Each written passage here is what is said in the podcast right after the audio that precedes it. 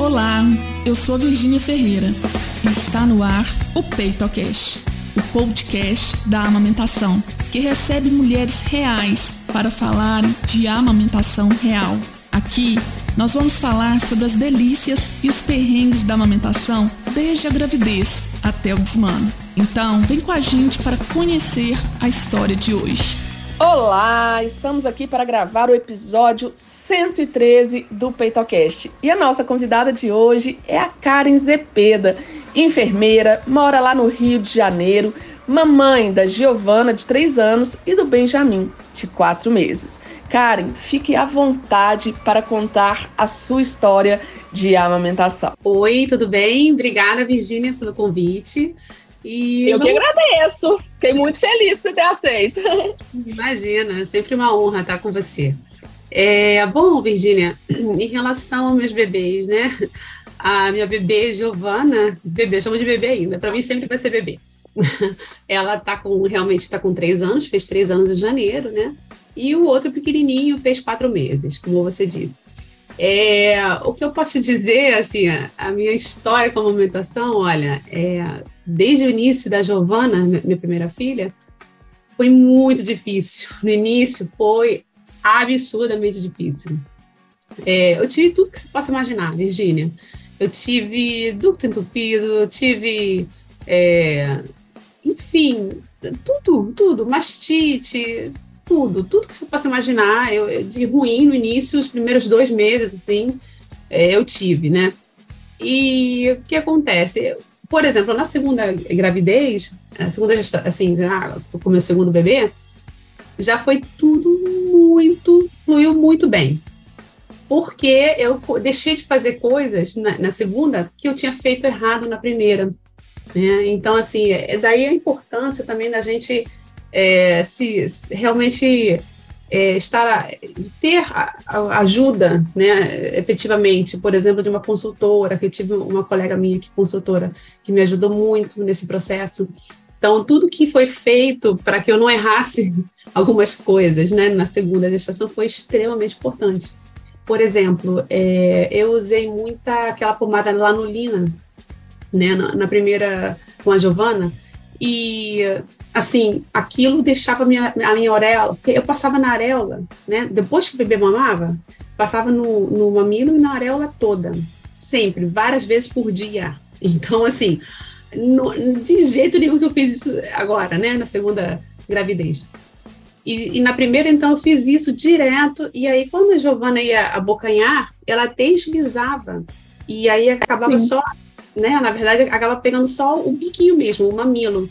E aí, com aquela areola lisa, né? Porque fica lisa, né? Aquilo Sim. top, top, enfim. É, deixou muito liso. E aí, ficava com aquele mamilo completamente machucado, doía. Toda vez que ela ia mamar, doía. E aí, doía, deixava ela pouco tempo. Daqui a pouco, sabe, assim, tive, tive que ser muito guerreira para dizer: olha, não, é, tinha hora que eu falava, não aguento mais, né? Mas eu falava, não, eu vou tentar mais um minuto dessa vez. E eu conseguia, mais um minutinho, mais um, e um, e um, até que. Mas era sofrido, né, Karen? Muito sofrido, muito sofrido, muito. Eu cheguei a, a como eu tive muito duto entupido, eu cheguei a, a espetar com uma agulha. Porque tinha aquela bolinha branquinha, branquinha sabe, de leite. Sim. Sim. Eu cheguei a espetar com uma agulha porque eu precisava desentupir de fato aquele peito. E olha como jorrava leite, é impressionante. É, mas assim, é tudo na prática, tudo não, não tem como, você vai aprendendo. A criança, ela ainda não, também não te conhece, ela, ela está te conhecendo e você está conhecendo ela, estão se conhecendo. Então, depende muito assim dessa interação diária, para a gente poder saber é, como agir né, na, todo, ao, ao, ao, longo dos, dos dias, meses e anos. Tanto é que a Giovana mamou até dois anos e meio. Depois, depois do segundo mês, mês deu tudo certo. Mas olha, e, mas vira e mexe, eu ainda tinha uns dutos entupidos. E sabe o que, que eu vim descobrir agora com, com o Benjamin? Hum é, revendo fotos, né? Uma outra consultora amiga minha, que me acompanhou agora com o Benjamin, que não me acompanhou com Giovana, mas sim com o Benjamin, ela, é, ele começou a fazer com um mês e meio, é, não tive nada, tá? É, ele nasceu, começou a mamar, peito maravilhoso, não tive nenhum problema, nem acreditava. Eu não gostava nem de falar, tá tudo certo, porque eu falava assim, não, não vou falar que tá tudo certo, porque vai que do nada é, dá errado, né? Então deixa pra lá. Mas aí com um ano, com um mês e meio, ele, ele começou a fazer estalos, sabe? Quando tava mamando.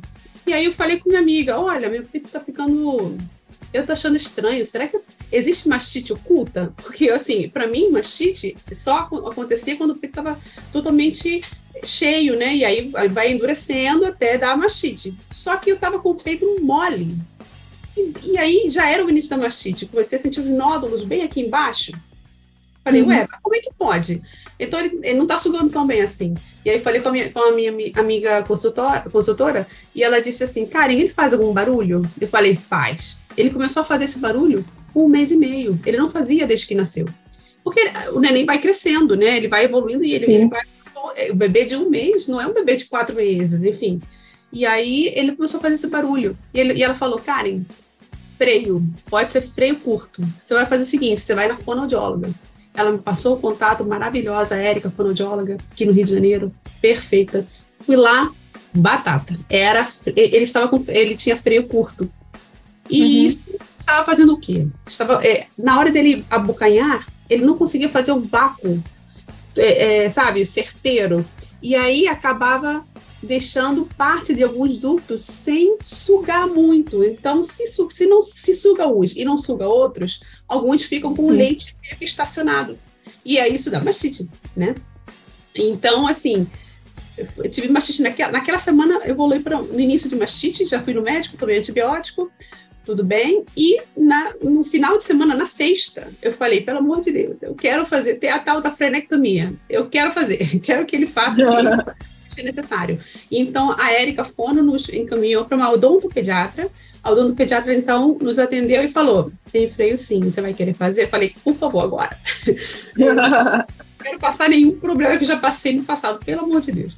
E aí, é, foi feita a laser, a frenectomia, três, cinco minutinhos, já tinha feito sem sangramento, sem nada, porque a laser, né, é, é, cauteriza na hora. Então, uhum. só lembrando, gente, porque ver eu e a professora Karen falando de laser aqui vai achar que é o nosso laser. Não é o nosso laser, não é o laser de baixa intensidade, tá? É o laser cirúrgico. Inclusive, ela usou o nosso laser depois, para depois, para meio que modular a possível. Iria inflamar um pouco, né? Iria então ela já ela usou laser posteriormente, mas realmente para fazer a frenectomia, para tirar esse, é, é, essa, essa membraninha, né, que tem na boca, ela usou o outro laser, o laser realmente mais é, potente lá no sentido que é para ser usado. E aquilo, Virgínia, no mesmo dia, na mesma hora, botou, a gente botou ele para mamar. Ele esvaziou meu peito em acho que três minutos. Uma coisa que. Você já não... percebeu a diferença depois? Na hora na hora. E no início, desde que ele nasceu, eu estranhava, eu falei, dizem que menino fica muito mais mais colado na mãe do que menina. Então isso estava acontecendo. Ele não para, ele mamava um pouquinho, aí parava e dormia. Mamava um pouquinho de novo. E assim, direto, eu, eu, eu, eu me senti uma refém, assim, com muito amor, mas me senti uma refém que o tempo todo o neném mamando mamando e não parava e, e nada saciava. Eu falei, gente, que isso? E aí, quando ele começou a fazer o barulhinho, então depois a gente viu que era isso, deu freio, fiz a prenectomia e agora não, agora ele começou a espaçar mais, porque ele estava conseguindo efetivamente, depois da prenectomia, esvaziar o peito, mamar tudo. Então, olha, foi a melhor coisa na minha vida. E veja bem, quando eu fui ver resgatar as fotos da Giovana, não é que eu percebi que aí mostrei para a odontopediatra, ela constatou que a Giovana também tinha freio curto e a gente nunca soube disso. Olha, então aqueles teus problemas todos lá, todos. né? Porque a gente tem que deixar claro, né, Karen, que nem todos os frênulos linguais, eles impactam a amamentação. Mas tá. se ela teve problema dois meses, né, lembra, né? Tava falando que era sofrido, que era mais um minuto e tal. Então, é. assim, Virginia, pode ter passado em branco esse frênulo aí mesmo. Passou, porque simplesmente, tudo bem, a criança, ela vai se, ela vai se adequando, assim, né? Sim a Giovana não fez pneumonia, mas ela acabou se, se virando, certo, de certa forma. Mas eu tive problema com o peito com a Giovana até um ano e meio depois de sabe, de que ela nasceu. é muito tempo de problema. Assim, problema, qual era o problema? Sempre havia um ducto entupido. É, tipo, daqui a dois meses tinha um ducto entupido. Daqui a três meses, mais um ducto entupido. Então, é, assim, algum, algum, alguma parte ela não estava conseguindo é, mamar por completo para acontecer isso sempre. Recorrentemente, até quase dois anos. E aí a gente, ficou, a gente viu que era isso. E aí eu falei com o pediatra, então, eu vou precisar fazer alguma coisa agora? com a Giovana, e ela disse: não, a gente tem que aguardar agora até os quatro anos. Quatro anos de idade, ela tem que estar falando perfeitamente. Se não estiver, e isso e foi impactado devido ao freio, é, provavelmente pode fazer uma freectomia. Se não, não tem problema, pode continuar. Mas olha, se soubesse disso desde o início, e a Giovana não fazia barulhinho, entende? Então, assim, era outro, é, é outra forma de manifestação, né? Do, sim, sim o problema e foi incrível, assim, agora com o Benjamin, pelo amor de Deus, não quero mais nada, maravilhoso, maravilhoso, não tem nem o que falar. Amamentar é maravilhoso, né? Quando a gente não tem problemas, aí sim que é, é o céu. E é interessante a gente aproveitar para falar isso, porque é, quando tem, né, um dos pais tem, é, ou no caso, né, a Giovana, é 50% aí tem essa chance familiar de ter. Não é a única causa, né? A gente sabe, né? Não é a única causa, mas é, tem essa chance. Então tem que pesquisar sim, né? É... Ô, ô Karen, e você olhando para trás nas suas duas amamentações, qual foi o maior perrengue? Uhum. Aquele dia que você não esquece, sabe? Olha, principalmente as noites, né? Porque entre meia-noite e três da manhã, se não me engano, assim, pelo que eu tenho visto na prática, é, existe um maior, é, uma maior produção né, do, do, do, leite. E eu sei que de madrugada era, era pior, né? Era, é pior, porque, assim, eu vou te falar, eu não, eu, não, eu não consigo dizer que foi tão, assim, tão absurdamente horroroso, porque a minha rede de apoio estava aí, meu marido, o tempo todo ali. Meu, meu marido, sabe o que o marido fazia? ele, ele me ordenhava, ordenhava meus peitos, me ajudava, colocava muito leite ali, é, né? Ele chegava, ele me ajudava. Então, assim, eu tive muita ajuda, não, não, tenho, não tenho que me queixar. Mas eu acho que o pior, no iníciozinho, quando você, quando a gente não cuida bem do, do mamilo, é muito ruim. Porque quando você tem um problema em termos de, talvez por conta do freio, ou alguma outra coisa assim, que não impacte o mamilo, porque o meu mamilo, no segundo filho, o mamilo ficou perfeito, está até hoje. É porque não passava aquela lanolina e outras coisas, né? Quando você, quando você, quando eu tinha aquele mamilo bem ferido, acho que isso, isso aí me remete aí a, a tristeza, porque se, se, isso, se, se o mamilo está ferido, o resto já fica, tudo fica muito difícil de, de continuar. Muita terminação nervosa ali, né, cara? Então, assim, a sensibilidade é muito grande. Não, e você falando, você falando, foram duas coisas aí que somaram, porque a lanolina fazia ela escorregar e ao mesmo tempo o freio é, dificulta a abertura de boca. Então ela já é, provavelmente ela já tinha uma abertura de boca menor do que fazia vir. Então eram duas, dois somatórios em cima do que você está me falando, sem eu te avaliar, hein?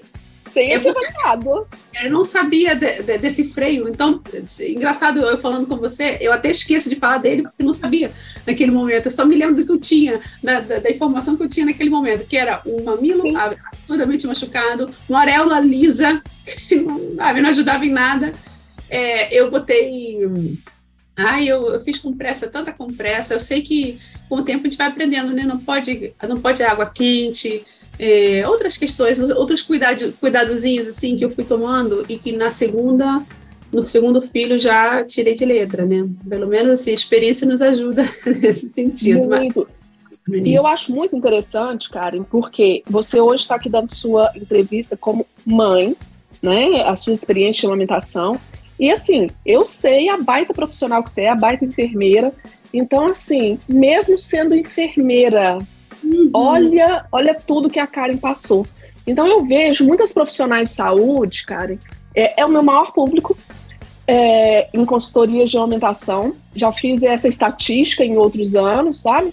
é o meu maior público, e assim, eu vejo muitas vezes ela se sentindo culpada, falando, mas eu sei tudo na teoria, né? E eu, gente, se permita, agora você é mãe, você é mãe e a vulnerabilidade aflora. Então, muitas vezes, eu tenho certeza que você deve ter passado por isso, né? Igual a Karen falando aqui agora dos compressos da lanolina, né? E muitas vezes, né, Karen? Ah, eu não vou precisar de ajuda, porque eu sou enfermeira, eu não vou precisar de uma consultora de amamentação. Ainda bem que ela precisou, gente. Vocês viram que ela né, já falou. Parabéns. Sem dúvida. E olha, olha, você salvou minha vida, né? Essa menina, minha amiga Júlia, Júlia Busquet, é o nome dela. Ela é consultora, inclusive acabou de ganhar neném agora também, e passou os perrenguinhos também. Olha, ela sendo consultora, ela passou os perrengues. Isso não, é, eu, eu falo, imagina, né, se, se um oncologista ele tivesse blindado de não ter câncer.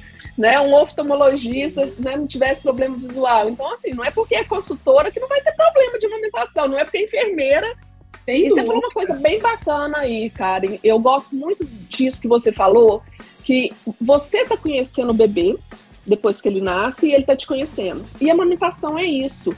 É um aprendizado. Eu, eu falo que assim, é um relacionamento tão íntimo. Você está se relacionando agora com aquele bebê que tem uma demanda que ele não tinha dentro da sua barriga.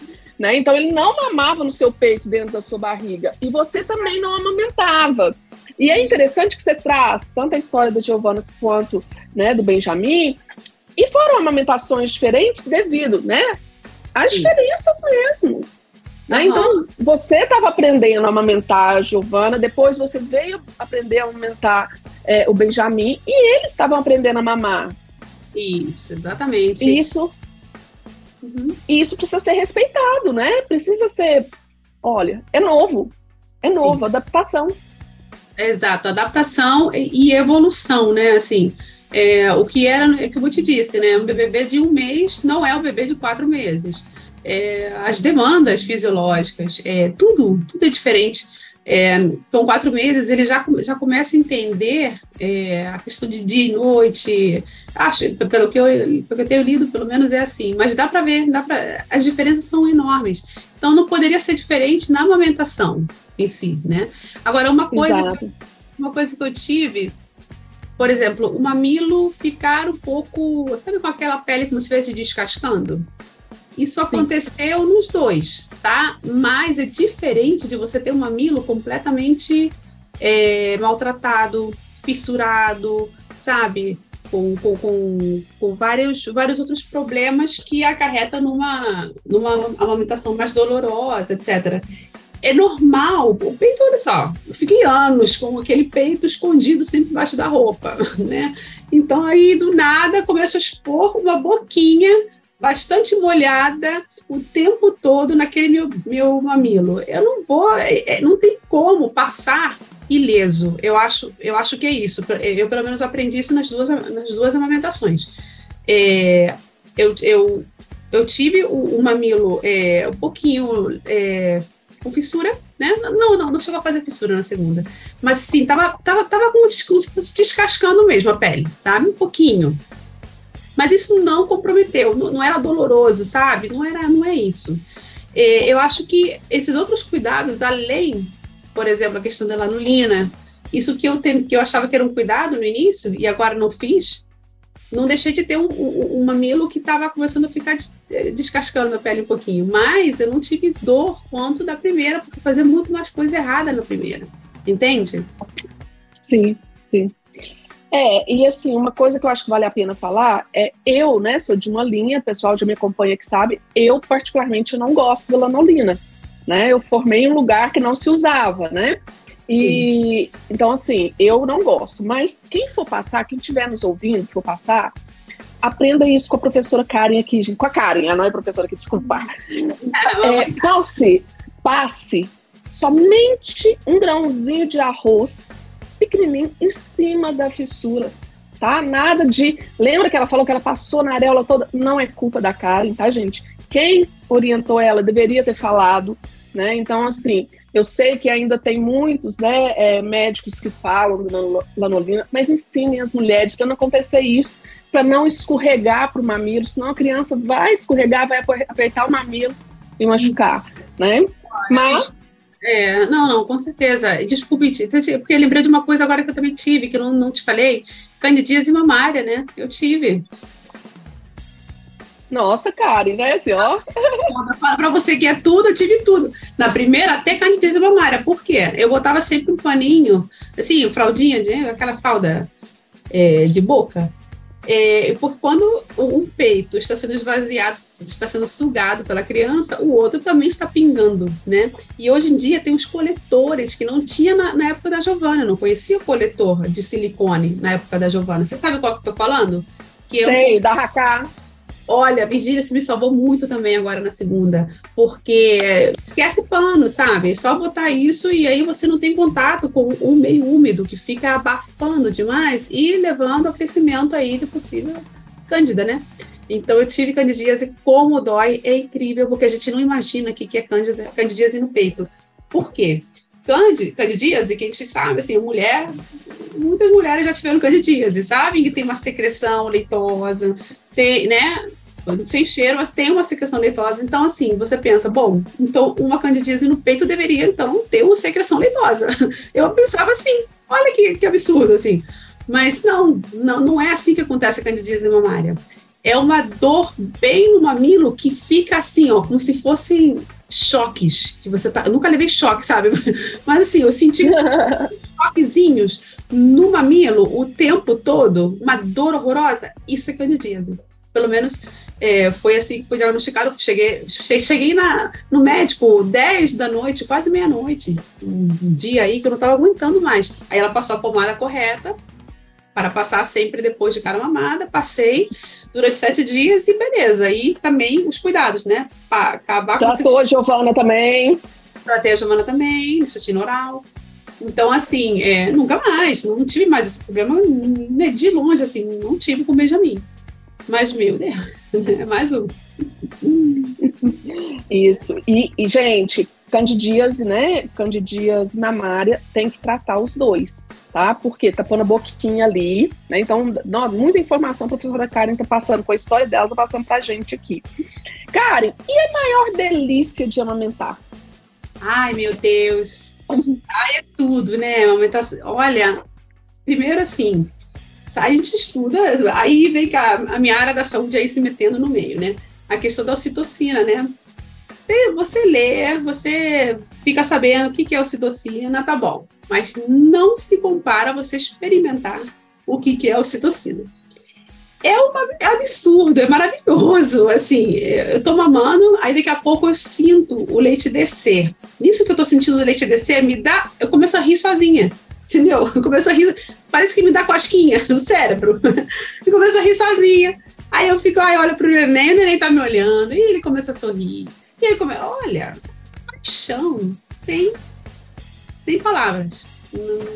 É, é o momento mais maravilhoso, assim, quando você tá aí e, e, o bebê te olha e, e aquele olharzinho que você tem certeza que ele não tem com ninguém e nunca vai ter, é só com você. Porque você Ai, já... delícia!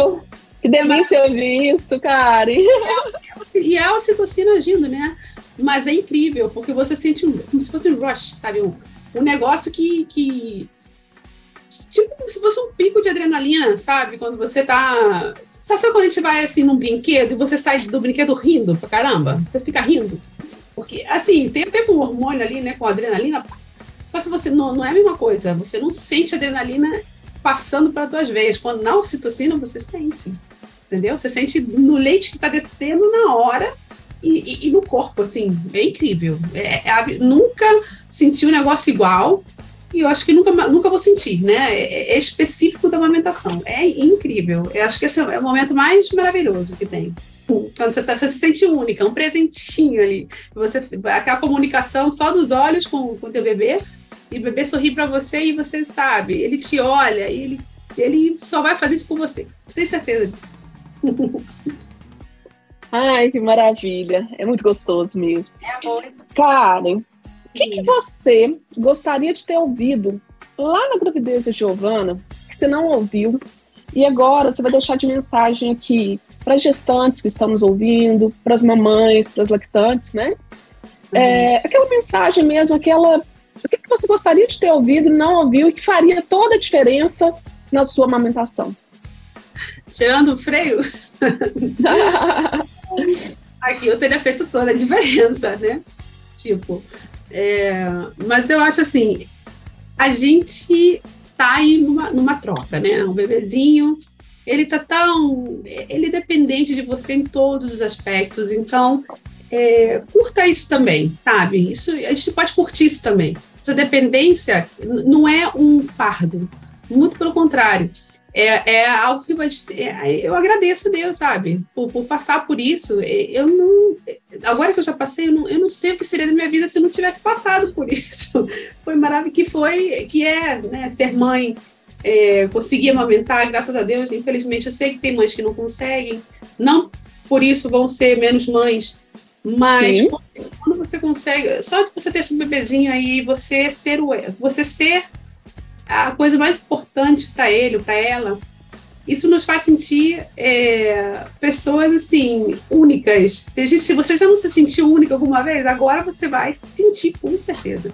Mesmo com os perrengues, que passei muito perrengue com Giovana, tadinha. Mesmo assim, meu Deus, é algo que eu jamais trocaria por nada. E, e, e os perrengues nos ensinam. Tanto é que se eu me dei bem hoje com o, com o Benjamin, é porque passei por tudo isso com a Giovana. Então, é, a gente aprendendo e, e, abraçando a causa mesmo, que é você nutrir esse bebê, você fazer ele crescer. Você decidiu, você optou por ser mãe, você teve essa dádiva de ser mãe. Então, abrace isso, vai ter problemas, vai ter noites mal dormidas, ah, beleza, faz parte. Pior seria, seria você nunca ter experimentado isso com o maior amor do mundo. Não tem nada parecido né? Fisiologicamente e emocionalmente e tudo. Eu amo ser mãe, amo os problemas que eu passei, tá bom, já passaram e dá tudo bem. É isso, eu desejo que todo mundo passe por isso, porque vale a pena. É maravilhoso. Dá até vontade de sentir o que ela sentiu, né, gente? Na hora que ela foi descrevendo aí, né? E eu acho que é somente permitindo, né? É Karen, somente se permitindo que pode ter a possibilidade de sentir, né? Com certeza, se permitindo. É, a gente acaba sendo muito, muito duro, né, com, com nós mesmos, com nós mesmas. E, e a gente acha, é assim, é, faz parte também você ficar, você focar no bebê. Se você tem uma rede de apoio, eu sei que infelizmente muitos não têm, mas quem tem, é, aproveite isso, né? Uma colega minha me disse, ela tem uma amiga que tem três filhos, ela falou, Karen, nunca se recusa a ajuda de quem te ama. Eu falei para ela, pô, é verdade, assim, a gente pensa nisso, né? Tipo, minha mãe, minha filha, vou lavar seu banheiro aqui?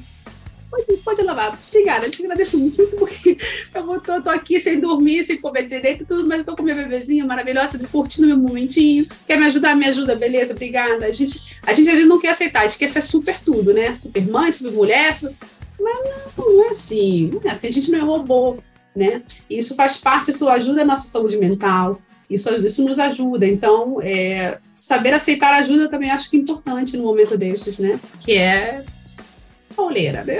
É difícil. é. Peço desculpas pela voz, hein? Eu tô rouca, já sabe. Somos, du somos duas aqui, não tem problema. Eu falei com a Karen, gente, quando eu fiz o convite, ela me falou, né? Eu falei assim, Karen, é vida real. Feitocast é vida real mesmo, é história da alimentação real. Eu adorei, adorei. Cara, é vida real. Gente, com certeza. Maravilhoso. Achei ótimo você ter falado isso. Porque é mesmo. Cara, Karen, muito obrigada pela sua participação. Com certeza, assim, né? Vai ser muito importante esse relato para outras mães, para ficarem mais atentas.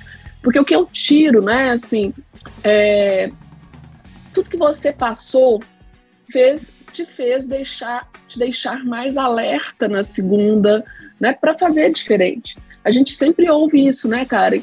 É, nenhuma gravidez é igual a outra, como nenhuma amamentação. Só que é, é, igual a outra porque a gente sabe, né, que é outro bebê, tal. A Karen também já não é mais a mesma mulher, né, de três anos atrás, tal.